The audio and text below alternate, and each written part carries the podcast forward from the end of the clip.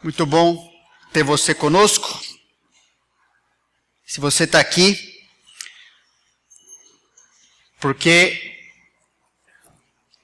você tem interesse em aprender do Senhor, em ouvir da Sua palavra. E é para isso que a gente está aqui. Glorificar o nosso Deus, louvar o Seu nome, reconhecer meditar aquilo que a gente acabou de cantar, né? Naquilo que o Senhor tem feito por nós, por meio da sua salvação, nos resgatando, nos fazendo voltar a Ele.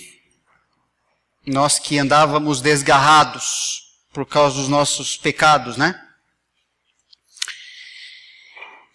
Ok? Semana passada,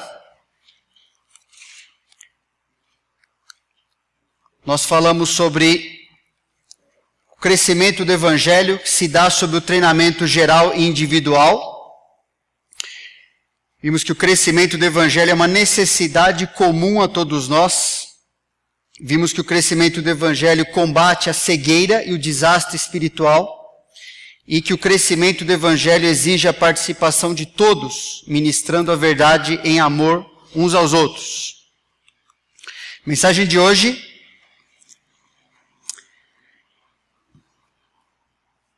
Multiplicando o crescimento do Evangelho através do treinamento de cooperadores. Esse é o título do nono capítulo do livrinho que a gente está se baseando. E a mensagem é mais ou menos baseada nesse capítulo, tá bom? Porque é, estudando ali, percebi outras coisas que eu quero enfatizar aqui para nós.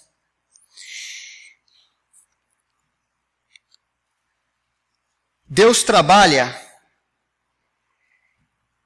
e edifica, nos tornando, né, numa lavoura, nos tornando alguém em que ele quer fazer alguma coisa.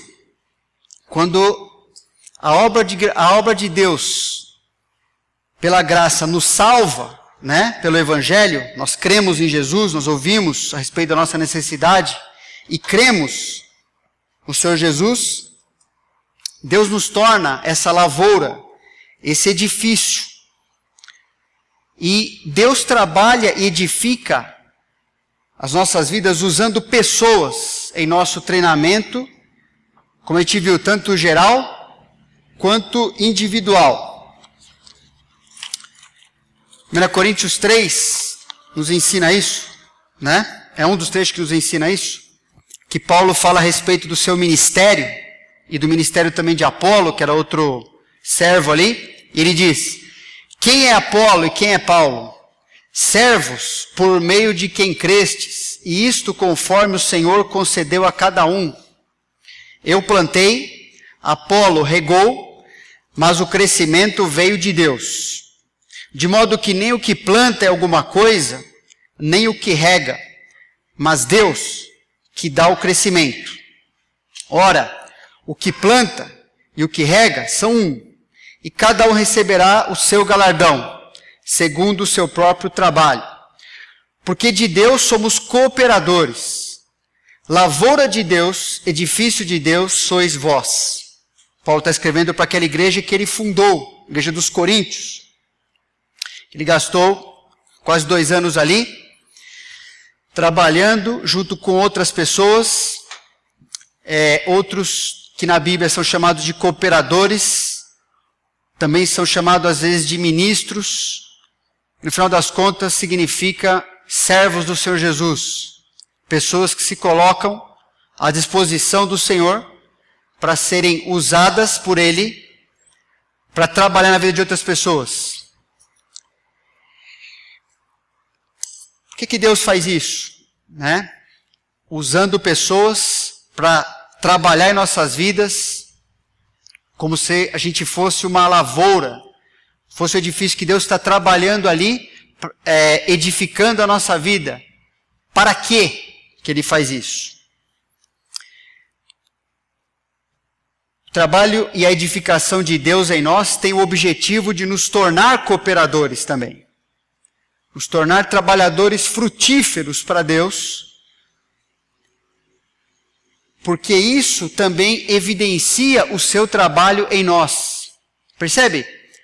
Não há nada de diferente o que ele fez na vida dos primeiros discípulos ou apóstolos e o que ele faz na vida daqueles que vêm em seguida, até chegar em nós e espera que de nós também outros possam é, ser edificados por meio da nossa vida também, do que a gente vive e do que a gente fala que está na Bíblia.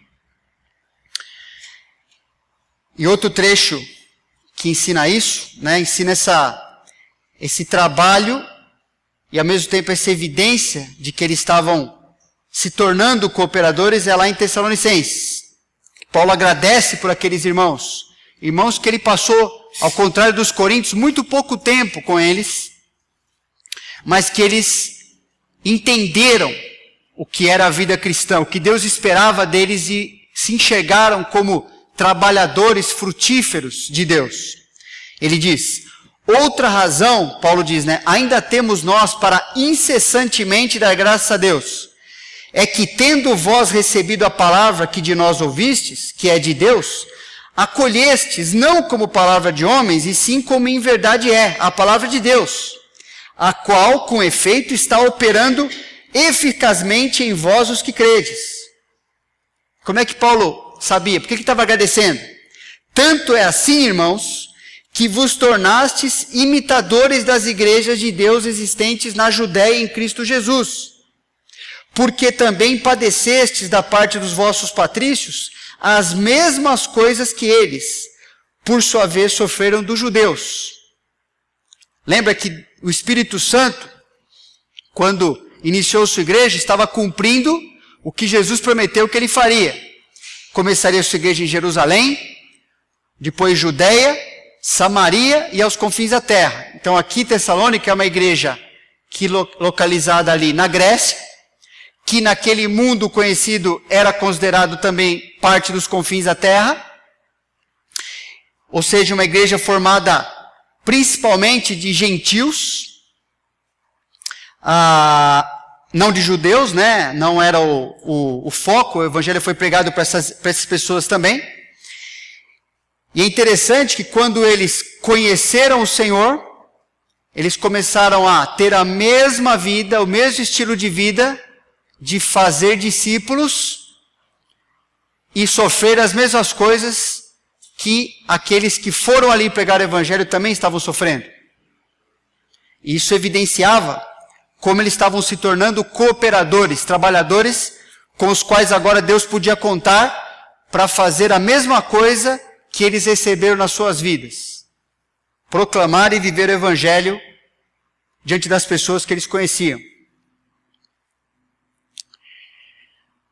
O evangelho nos resgata não só da condenação eterna, mas de nós mesmos, isto é, de vivermos no presente uma vida de egoísmo, auto-engano e autossatisfação, frustrante e insatisfatória, para uma vida de plena satisfação e propósito. O Evangelho faz isso com qualquer pessoa que crê nele. Ele nos tira daquela vida egocêntrica e nos leva a experimentar e a viver uma vida de plena satisfação e propósito. Foi o que Jesus prometeu que faria, não é? Então, convocando a multidão e juntamente os seus discípulos, disse-lhes: Se alguém quer vir após mim, a si mesmo se negue, tome a sua cruz e siga-me. Quem quiser, pois, salvar a sua vida, o que, que acontece? Quem quiser se preservar, quem quiser viver para si mesmo, vai se perder vai jogar sua vida fora, vai perdê-la em todos os sentidos. E quem perder a vida por causa de mim e do Evangelho, salvá-la. Vai viver de maneira plena. Essa vida vai ser usada com o propósito para o qual ela existe. para fazer a vontade de Deus e não a sua própria vontade. Jesus prometeu isso e aqueles irmãos e irmãs estavam experimentando como isso era verdade, mesmo sofrendo consequências que não eram fáceis, mesmo vivendo num mundo hostil, assim como nós também. Só que aquele tinha alguns mecanismos, alguns meios mais severos de mostrar a sua hostilidade do que, por exemplo, a sociedade brasileira que a gente vive aqui.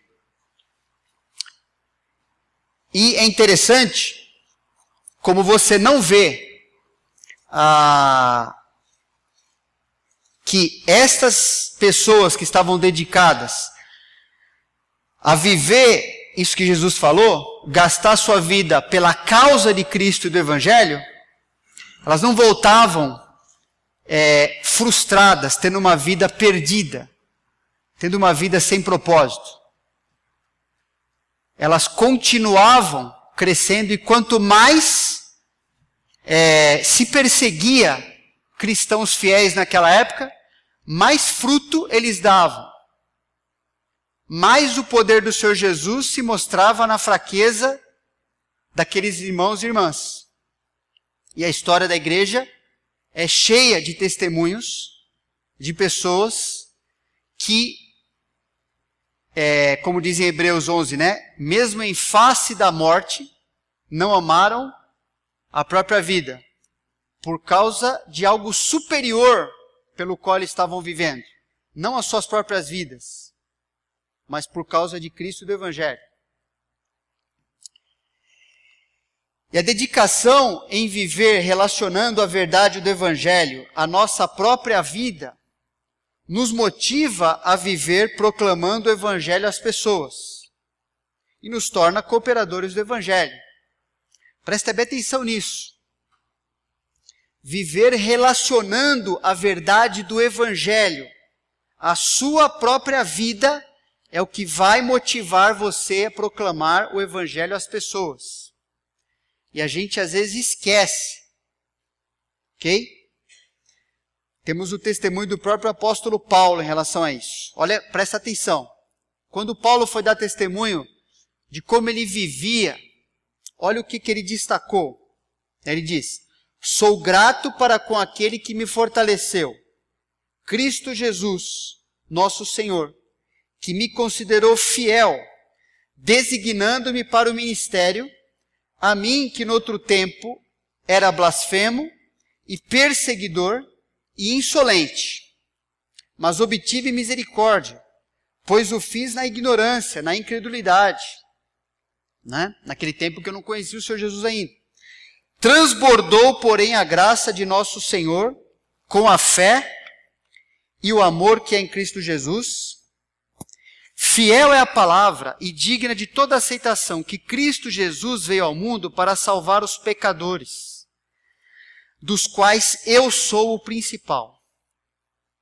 Mas por esta mesma razão me foi concedida misericórdia, para que em mim, o principal, evidenciasse Jesus Cristo a sua completa longanimidade e servisse eu de modelo a todos quantos hão de crer nele para a vida eterna.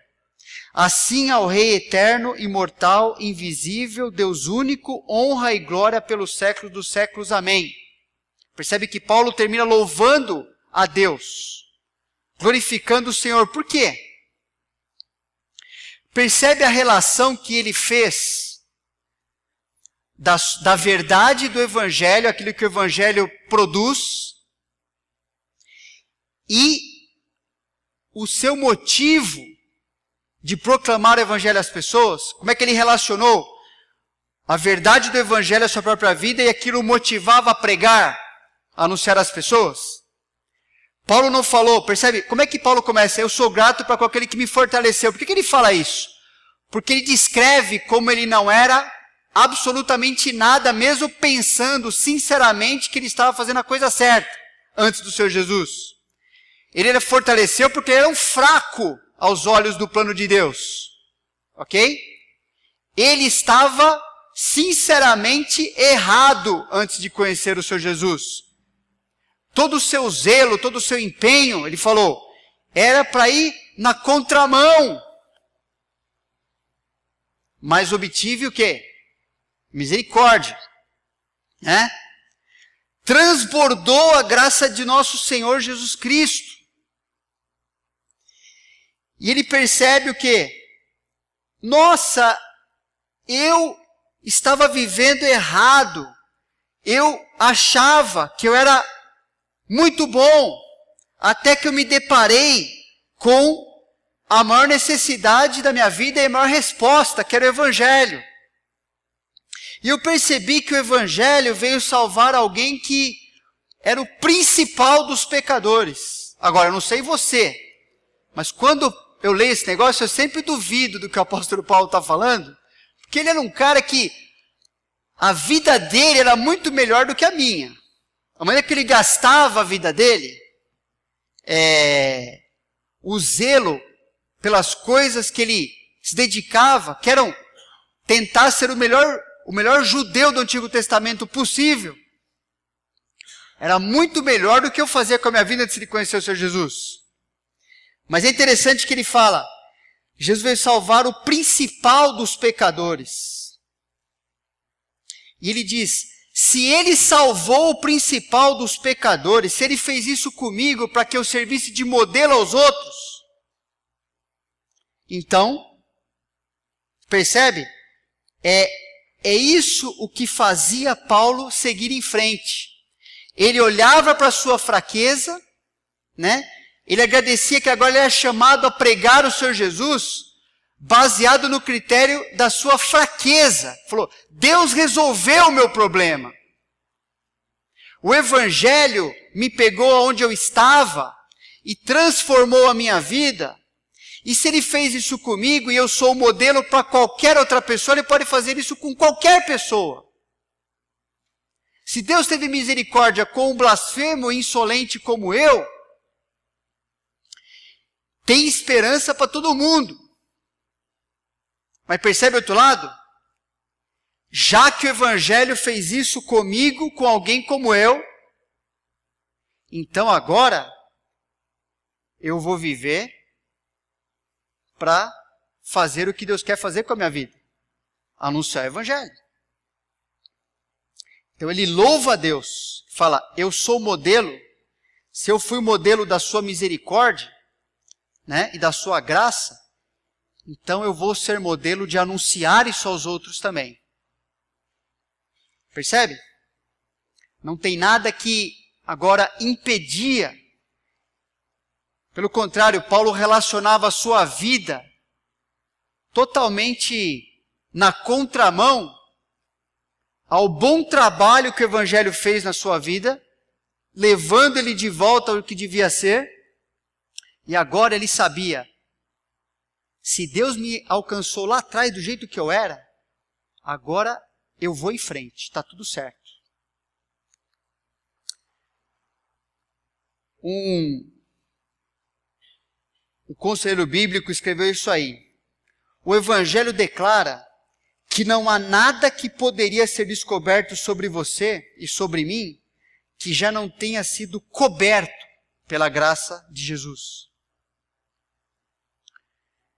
Isso não é um conceito para ficar na nossa mente só. Qual é o medo, né? Qual é a barreira quando a gente pensa no que o evangelho fez conosco? O que, que nos deve, o que, que nos impede de ir para as pessoas contando das nossas fraquezas, contando como a nossa vida era ruim, como a gente não era bom, mesmo que a gente acreditasse nisso? Chegar para outro pecador, cuja vida você já sabe pela Bíblia que também está ruim, que também não tem valor, que está perdido e caminhando a passos largos para a perdição plena, mesmo eterna. O que, que impede de você chegar na sua vida e falar: olha, não importa quem você seja agora, você tem que lembrar de como Jesus, o que, que ele fez em você. É, Não tem nada que deve impedir, porque se Paulo falou o que ele disse a respeito dele mesmo, eu tenho certeza que a minha vida não era gasta da forma como Paulo gastava a vida dele, tentando fazer a vontade de Deus. Então eu posso dizer isso, ou coisa até pior, né? Como é que eu gastava a minha vida para outro pecador, e ele vai perceber que o evangelho pode fazer uma coisa muito boa na vida dele também. É...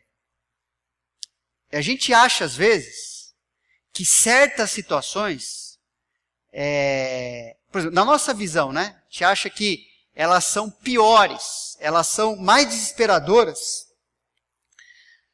porque a gente, a vida de outras pessoas, né? Tem uma tendência, né? Porque a gente não olha para esses critérios, como Paulo coloca aqui, da sua própria vida.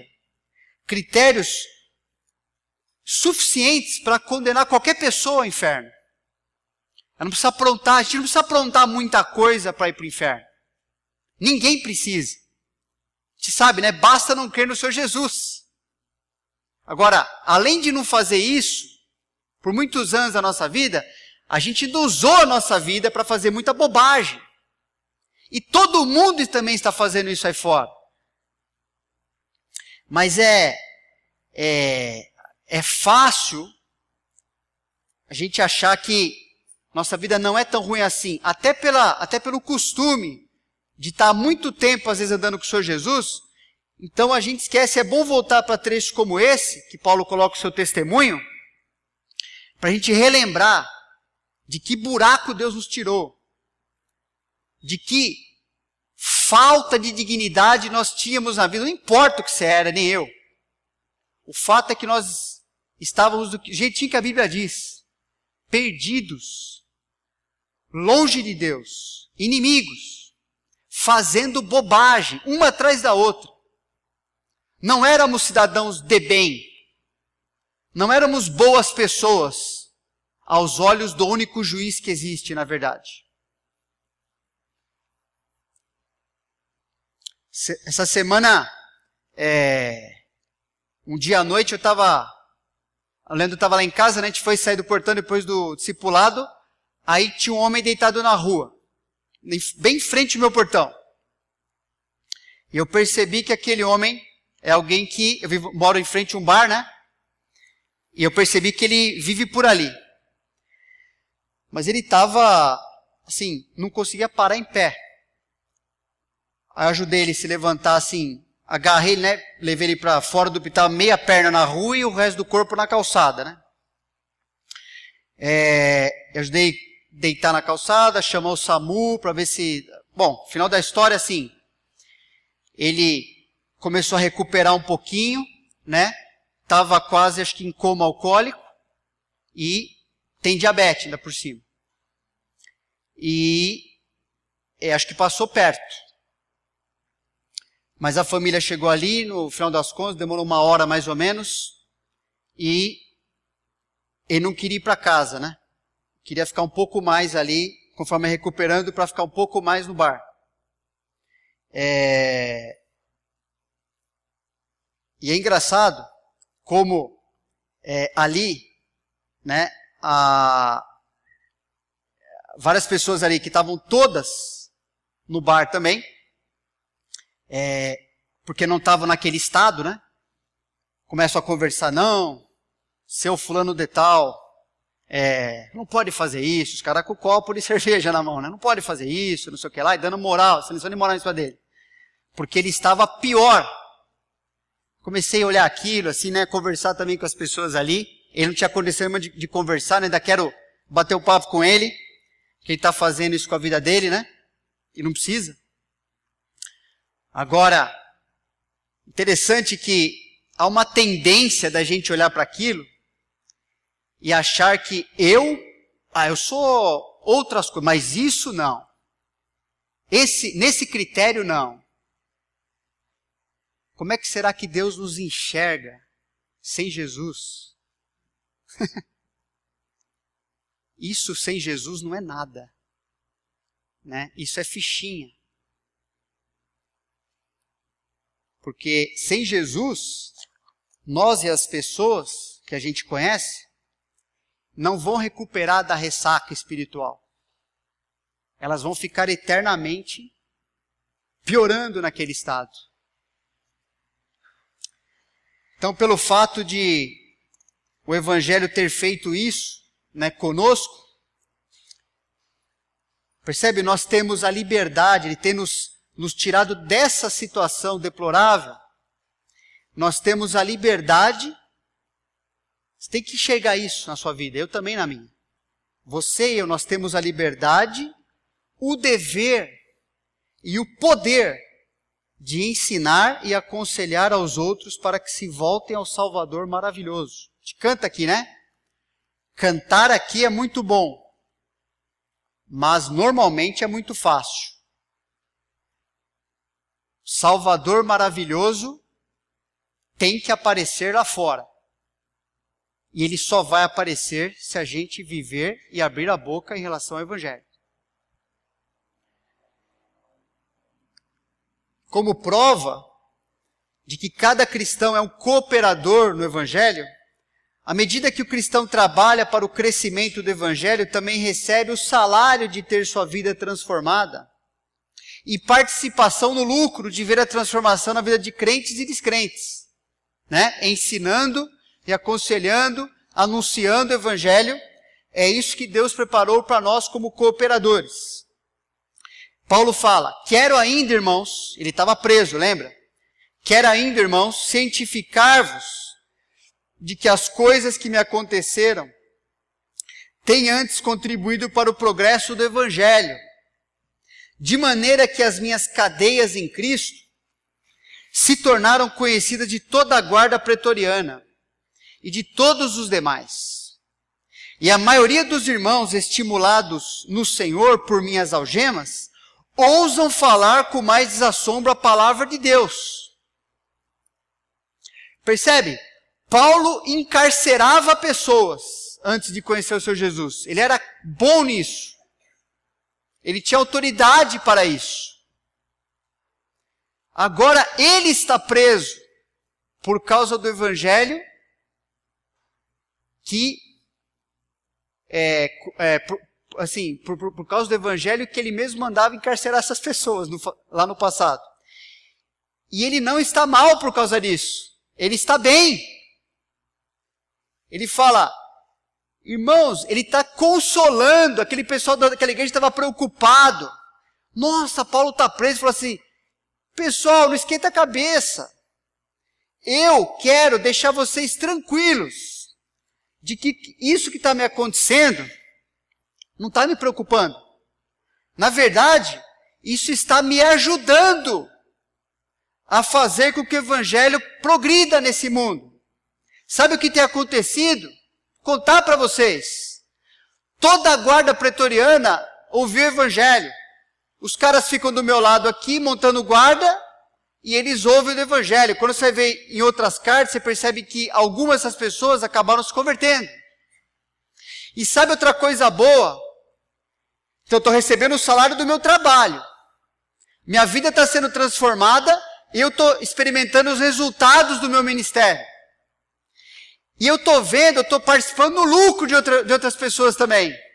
Porque irmãos que estavam meio envergonhados, acuados ali, pelo fato de eu estar preso e pregando, agora eles estão soltos aí fora e estão pregando mais ainda. O que está errado? Nada. Esse, nesse momento, Paulo está falando, é o meio que ele está usando para que o seu plano é, prospere, para que o evangelho cresça na minha vida, na vida dos outros e na vida daqueles que estão conhecendo o Senhor Jesus. Deus cumpriu o seu plano na vida de Paulo, à medida que ele obedeceu ao propósito que Deus tinha para ele. Deus tinha prometido para Paulo que a vida, sua vida seria isso.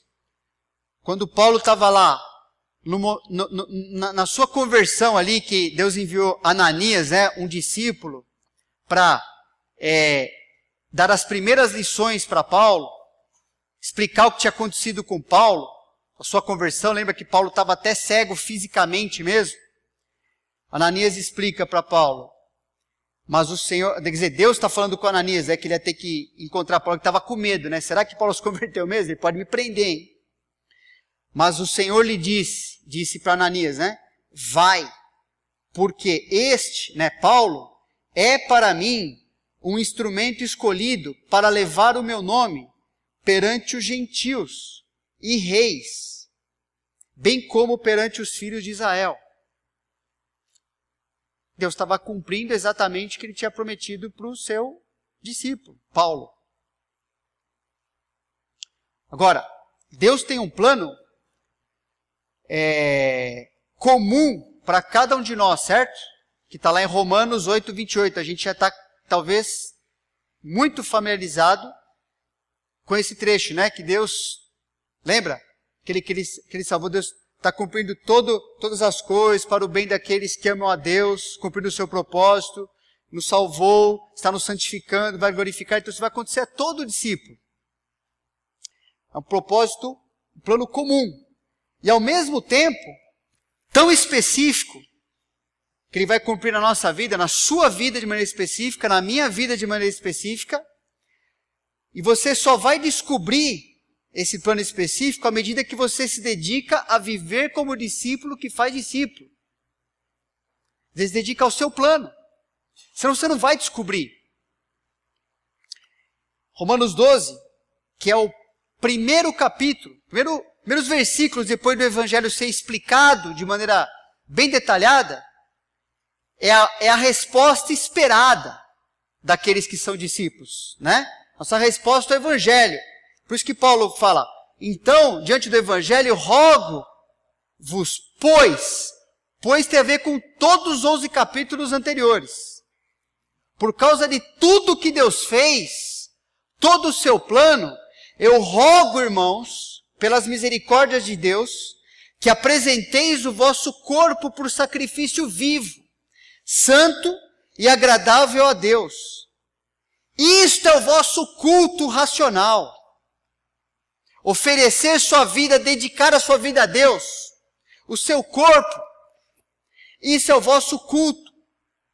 E não vos conformeis com este século, mas transformai-vos pela renovação da vossa mente. Viver dessa forma, para que você experimente o quê? Qual seja a boa, agradável e perfeita vontade de Deus de maneira geral e de maneira específica para você. Viver dedicado a ser e fazer discípulo é o que faz você descobrir o que Deus tem planejado, como Ele planejou usar a sua vida de maneira específica nesse mundo. Com seus dons específicos, com suas fraquezas específicas para que a sua força apareça. Só que só dá para descobrir dessa forma. Uma vez que a edificação da nossa vida, da igreja, do próprio alcance do evangelho no mundo, só acontece sob as formas de treinamento geral e individual, cada cristão precisa se enxergar e se dedicar como cooperador e ministro de Jesus Cristo, onde Deus te colocou perante as pessoas e situações que Deus planejou na sua vida, do jeito que elas estão hoje. Nem todos, até por causa do plano de Deus, né, que está na Bíblia também, nem todos serão professores ou evangelistas, por exemplo. Ou terão os mesmos tipos de ministério, ou os seus ministérios terão o mesmo tipo de alcance, mas pelo fato de que todos devem instruir e aconselhar aos outros. Percebe? Semana passada falamos disso. Hoje foi reforçado isso também. Todos devem instruir e aconselhar uns aos outros. Deus capacita todos a conhecerem, praticarem e ministrarem a Bíblia. Dentro daquilo que Deus quer que você use a tua vida. Você não precisa ser outra pessoa para fazer isso, porque Deus espera que você faça isso sendo do jeito que você é hoje E sendo como você é hoje, obedecendo assim, Deus vai mostrando, você vai descobrindo o plano específico que Ele quer e tem para usar a sua vida. Quando o cristão não se enxerga como cooperador e não vive dessa forma, ele está causando prejuízo à sua própria vida, à vida dos outros, à vida da igreja e o impacto do evangelho de Cristo no mundo. Ou seja, ele está andando na contramão, sendo que ele pode andar na mão correta. É ruim para ele e ruim para todo mundo que Deus colocou na sua vida. Aquele quadrinho que a gente tem falado, né?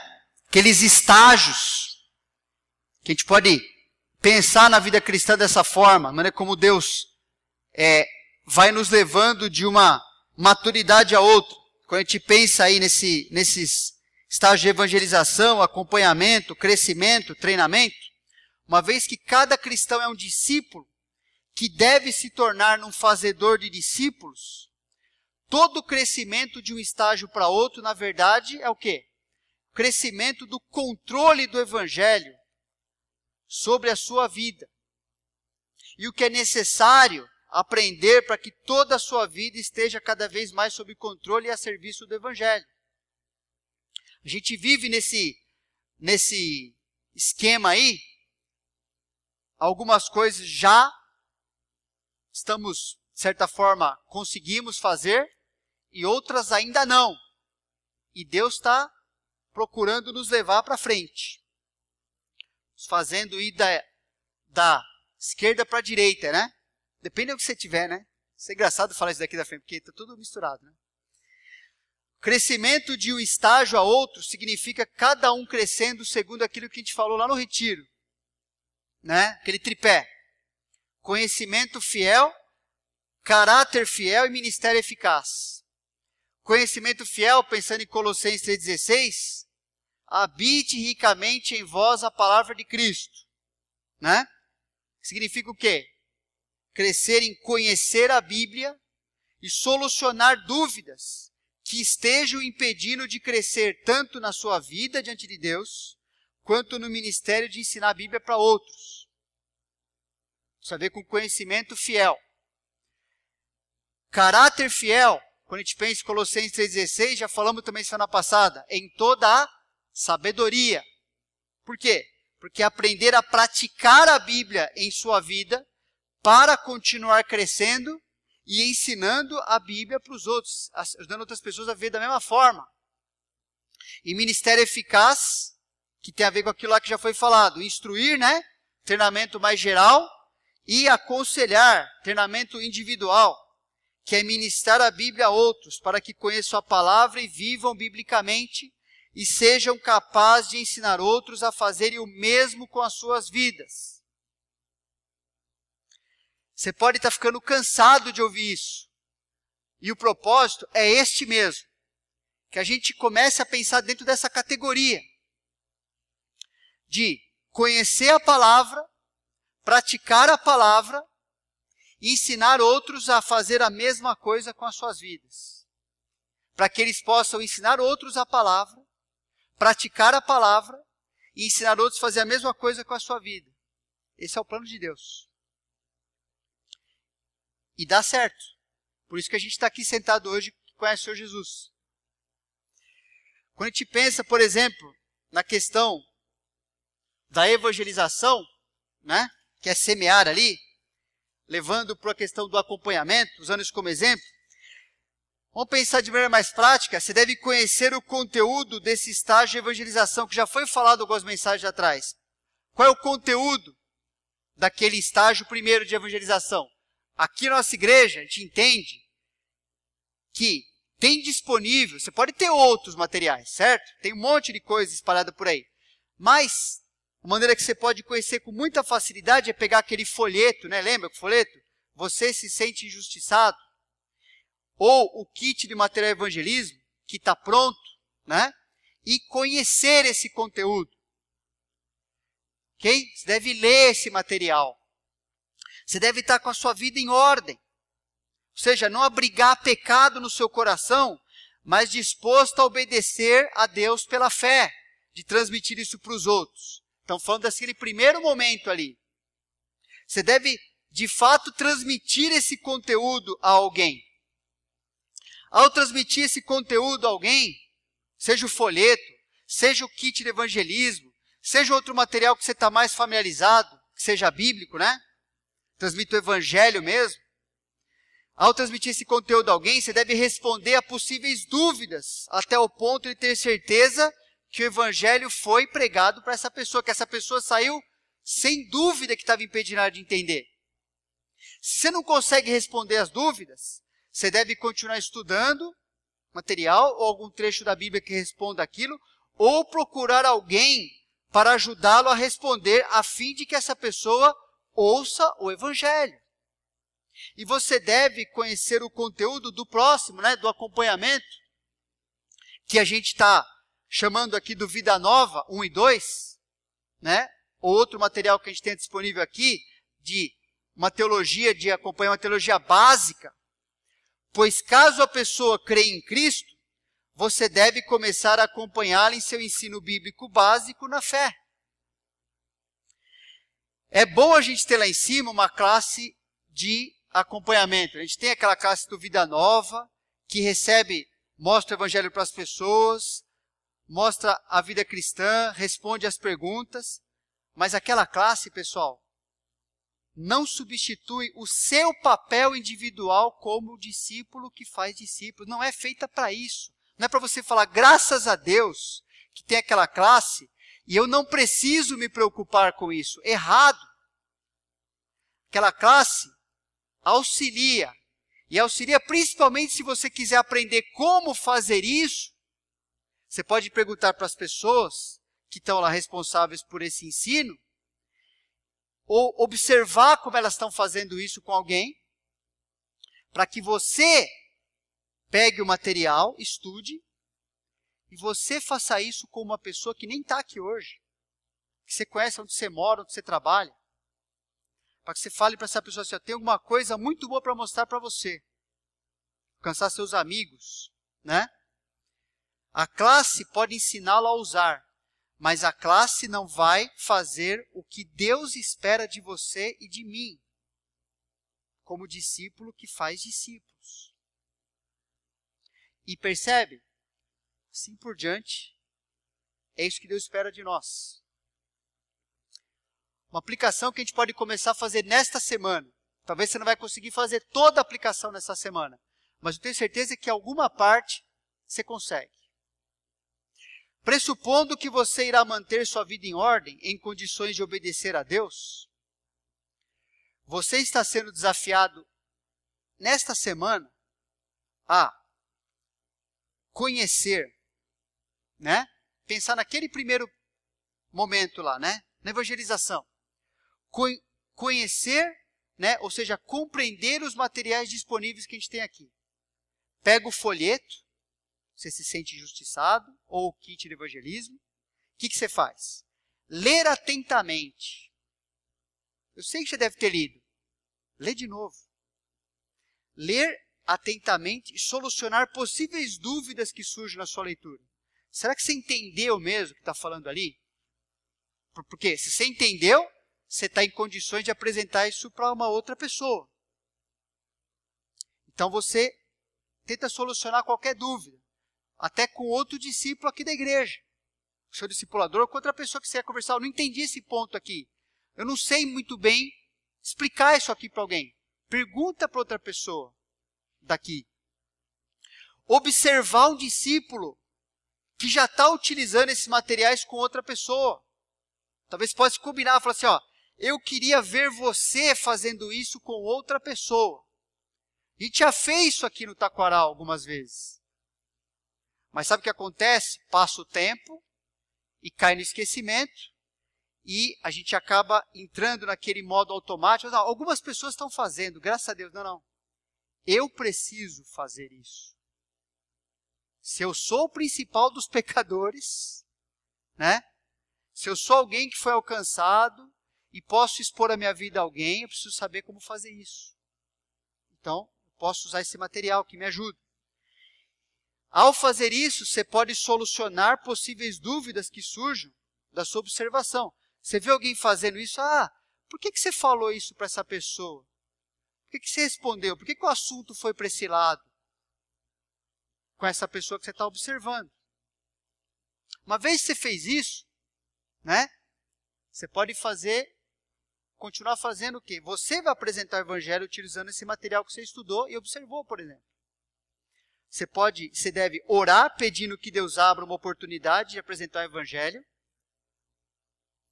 E quando você orar, você pode ter certeza que Deus vai responder assim, é fácil, é rápido responder isso aí.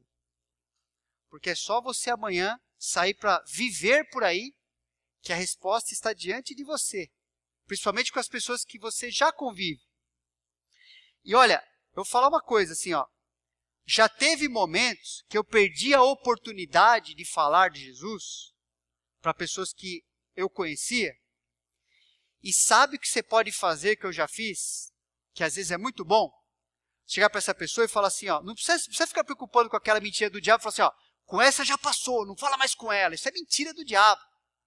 Você chega para essa pessoa e fala assim, ó, sabe que há muito tempo eu tinha até me planejado de conversar com você sobre coisa mais importante da minha vida e não fiz isso. Olha como eu sou falho. Aí você fala assim, ó, mas sabe que eu estava falando com Deus sobre você essa semana e eu gostaria muito de conversar com você sobre aquilo que eu devia ter falado já há bastante tempo e não fiz. Qual o problema de fazer isso? Fora a gente sentir um, né, um desconforto.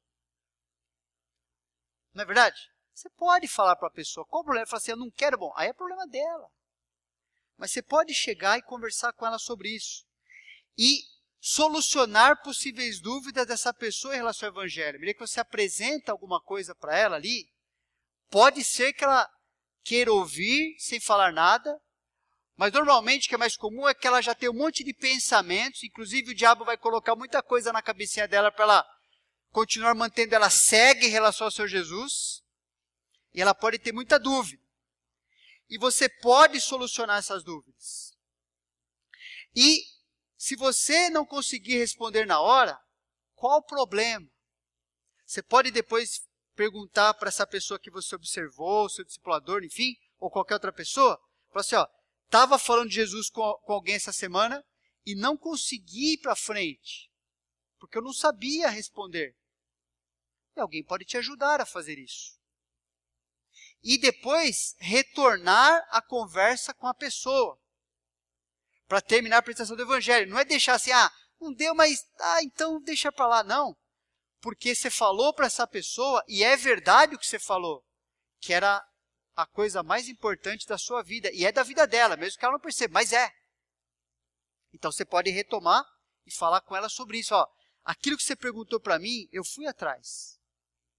E a resposta, se ajuda, se ela estava impedindo você de entender, é isso aqui, ó. É isso aqui que a Bíblia fala. E você pode continuar mostrando para ela o Evangelho. Às vezes, uma coisa boa de fazer também é você não precisar responder tudo na hora, não ficar parando toda hora, mas falar assim, ó, podemos combinar o seguinte, eu queria falar para você aquilo que eu creio, aquilo que mudou a minha vida, e você avalia, você julga, leva com você esse material. Depois você pode rabiscar, questionar, falar o que você quiser. E a gente conversa de novo. É outra forma. Enfim, eu acho que eu não preciso é, ficar falando. Você tem liberdade, né? Dedicado a fazer isso, eu tenho certeza que Deus vai dar sabedoria é, para conversar com alguém e poder mostrar para essa pessoa que seu interesse não é passar uma ideia simplesmente para ela. É que você deixe claro para ela como ela pode conhecer o Salvador maravilhoso. É para isso que você está ali. Para isso que Deus vai te capacitar. Não é? Então, convocando a multidão e juntamente os seus discípulos, disse-lhes: Se alguém quer vir após mim, a si mesmo se negue. Tome a sua cruz e siga-me. Quem quiser, pois, salvar a sua vida, perdê-la-á. E quem perder a vida por causa de mim e do Evangelho, salvá-la. Que aproveita o homem ganhar o mundo inteiro e perder a sua alma? Que daria um homem em troca de sua alma? O que ele pode fazer? Não pode fazer nada. Porque qualquer que nesta geração adúltera e pecadora se envergonhar de mim e das minhas palavras, também o filho do homem se envergonhará dele quando vier na glória de seu Pai com os santos anjos. Eu creio que você, assim como eu, não queremos passar vergonha quando o Senhor Jesus vier desta forma. Eu creio que nós queremos ter a certeza que nossa vida foi gasta de maneira plena, dentro do propósito, do plano que Deus tinha para nós. Percebe como Deus deixou o jeito de viver assim. Ser discípulo, e ser discípulo é ser alguém que faz discípulos. Com toda a sua capacidade teológica, apologética, ou sua incapacidade, porque na verdade, o que planta ou o que rega, Deus falou assim, ó, não são a coisa importante do plano. O que é importante é Deus que vai usar sua vida e vai promover vida e crescimento na vida de qualquer pessoa, não importa quem ela seja, estiver pronta para crer no Senhor Jesus. E não é bom saber disso, pessoal? Que olha, Deus vai usar. Até quando você gaguejar, não interessa. Poder está no Evangelho. Poder está quando a gente apresenta a verdade de Deus a um coração preparado por Deus. Essa pessoa vai se abrir e vai se voltar para o Senhor. E se ela não fizer isso, o problema não é seu nem meu. Porque você fez o que Deus queria que você fizesse. E isso, sucessivamente, a gente vai sendo aperfeiçoado, passando de um estágio para outro, sendo cada vez mais equipado a sermos discípulos que fazem discípulos. Amém? Senhor Deus, agradecemos pela tua bondade em nos salvar, pelo trabalho na nossa vida e nos tornando também teus cooperadores nesse mundo. Pedimos, Senhor, que nessa semana, que se há no coração de alguém aqui, no meu ou de qualquer outro irmão ou irmã, depois de ter ouvido o teu recado, uma tendência de não obedecer a tua palavra, que o Senhor convença, que o Senhor, pelo teu Espírito, motive, encoraje a fazer o que o Senhor nos ensina aqui hoje. Que a gente possa crescer, experimentar o que o Senhor tem para a nossa vida de maneira coletiva e individual. Para que o seu nome seja glorificado, para que pessoas que estão ao nosso redor, às vezes por muito tempo, possam ouvir de maneira clara o que o Senhor tem para elas e pensarem se elas querem continuar na sua vida sem o Senhor ou se elas querem conhecer o Deus vivo. Usa nossas vidas nessa semana, Senhor. Nos colocamos à tua disposição. Não permita que nada ou ninguém nos impeça de avançar neste plano para a glória do Senhor Jesus. Amém.